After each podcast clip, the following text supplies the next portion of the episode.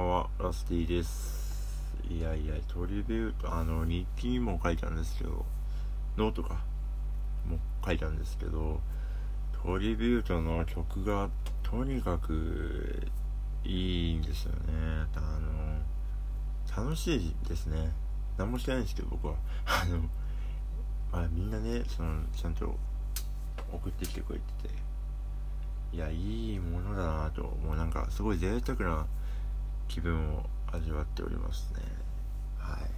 これがもうあと、今十何曲届いたんですけど、まあ4倍、あと3倍ぐらいこう味わえる感覚と思うとですね、もう、ねえ、大変ですよ。あとですね、あのー、僕らキャブートがリリースする予定のアルバムの、えーと、ジャケットとかタイトルがですね、なんとなく固まっておりまして、というのもですね、僕があの、ジャジャケットの絵を描き、まあ、まだ描いてるんですけど、なんとなくこう、こんなのいかがですかって感じで、メンバーに見せたところで、タイトルもこれにしようかなと思うんですけどっていう感じで、今日見せたら、いいんじゃないですかみたいな感じお任せし、お任せしますみたいな感じ感じで。なんで、おそらくこれの感じでいくと思うんで、あのー、いい映画描けたのではないかと思います。最初ですね、まあ、厳密に言えばですね、あのー、なんか2枚描いたんですけど、絵を。で、あ、こっちの絵の方がいいなっていう絵をメインに持っていった感じですので、まあ、そのうち解禁できたらなと思いますので、そちらもお楽しみにしていてください。まあ、ジャケットなんで、やっぱ T シャツとかね、なんかこう、グッズにもしようかなと思うので、その辺も期待していただけたら嬉しいと思います。では、始めていきます。ラスティのお正月ラジオ。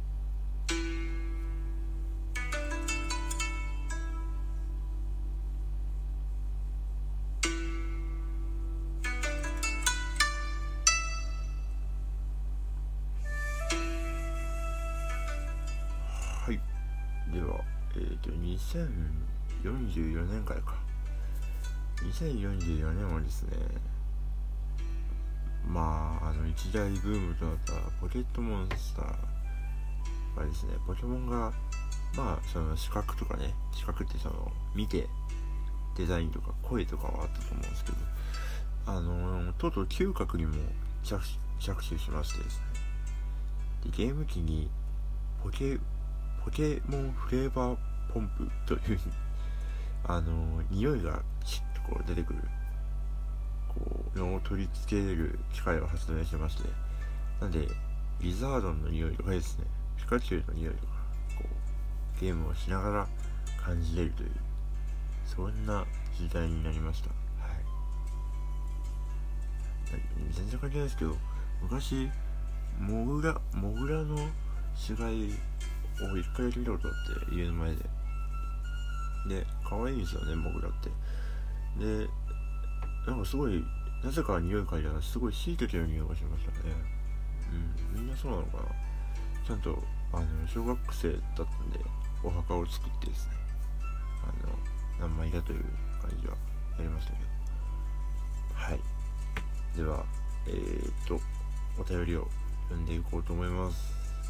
えー、ラジオネームグッドロボさん。ラッシーさんこんばんは。いつも楽しく拝聴しています。早速ですが、緊張しないためのにはどうすればいいでしょうか？今度学会で研究を発表しなければならないのですが、すげえ。人前に出ると手が震えたり足がガクガクしてしまいます。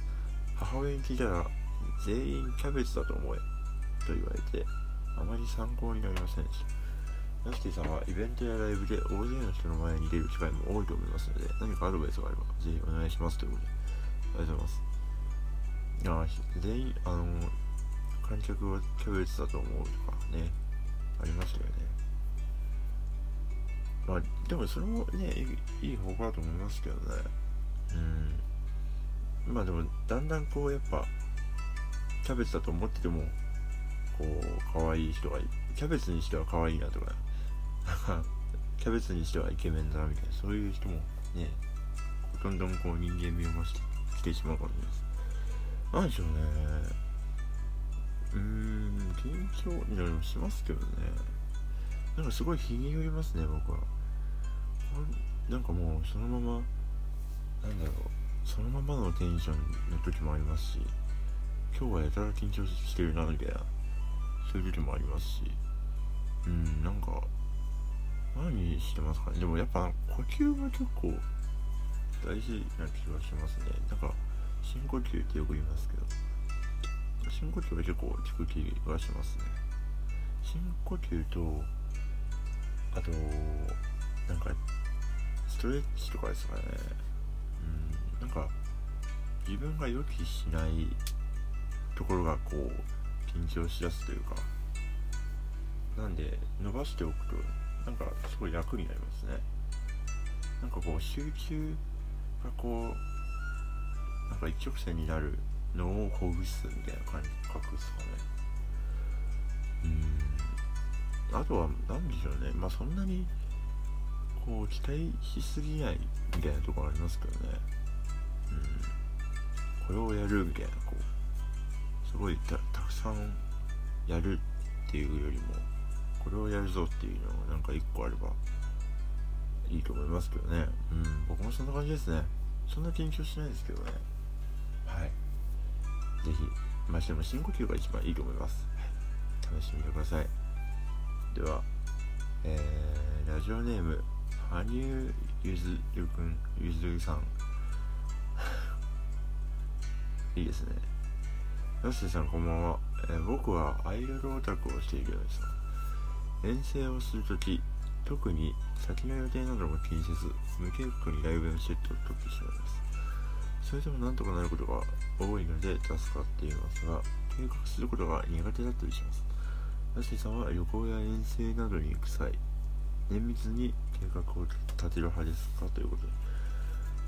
いや僕はですねあでも昔僕は結構一人旅が趣味で。で飛行機で九州とかですね。あのー、鳥取らへんからずっとこう北上してきたりですね、まあ、僕バイクも乗ってたんでバイクを現地で借りて九州回ったりとかしてたんですけどその時はもう綿密に分単位で予定を組んでましたね。なんでかっていうとあの結構なんていうか合理能というかここでそれもう本当に移動もどれぐらいかかって買い物どれぐらいかかってとかいろいろこう組んででそれが全部達成された時のなんか達成感がすごくてそれが結構僕は好きなんで一人の時はやってますねやっぱ。うんなんか間延びしないようになんかその田舎にいてのんびりするとかっていう旅だったら全然しないんですけど。なんか見たいものがあるとかここは行きたいみたいなところがあると結構本当に組みまくりますね。でも逆にえライブで遠征行った時とかはもう予測ができないんで何時に終わってとかなんでもう何も決めてないですね。適当に飲んで終わりとかたこ焼きは食おうぐらいのうん感じですね。楽しいですけどね計画立てること。なんかなんとなくこう下調べとかしたらいいかもしれないですね。うん。こんな感じですね。是非あの計画も楽しい面がありますのでよかったらやってみてください。ということで以上ふつおたのコーナーでした。は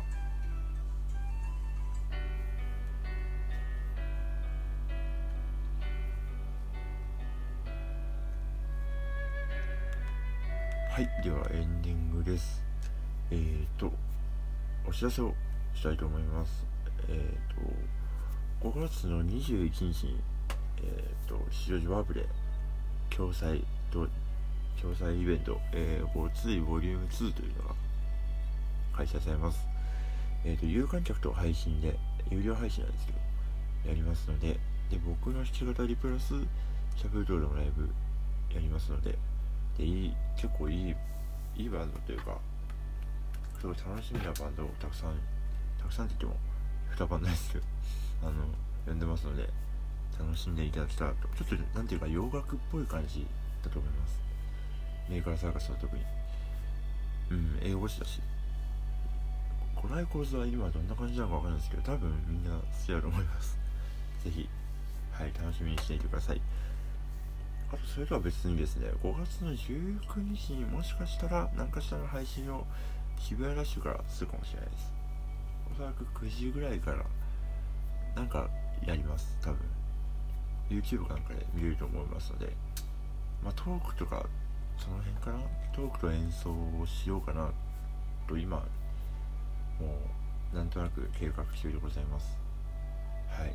そちらもぜひ楽しみにしていてください。あとですねえーと5月の25日の下北沢近松でのえーとシャブルトのライブが日型に変わっております。時間はちょっとまだ未定ですのでもう少々お待ちください。はい。という感じですかね。明日ですよ僕らは。レコーディングその1日目。やりますので。あこれがもしそのレコーディングがうまくいかなかったらこのアルバムの全て消えますからね。はい。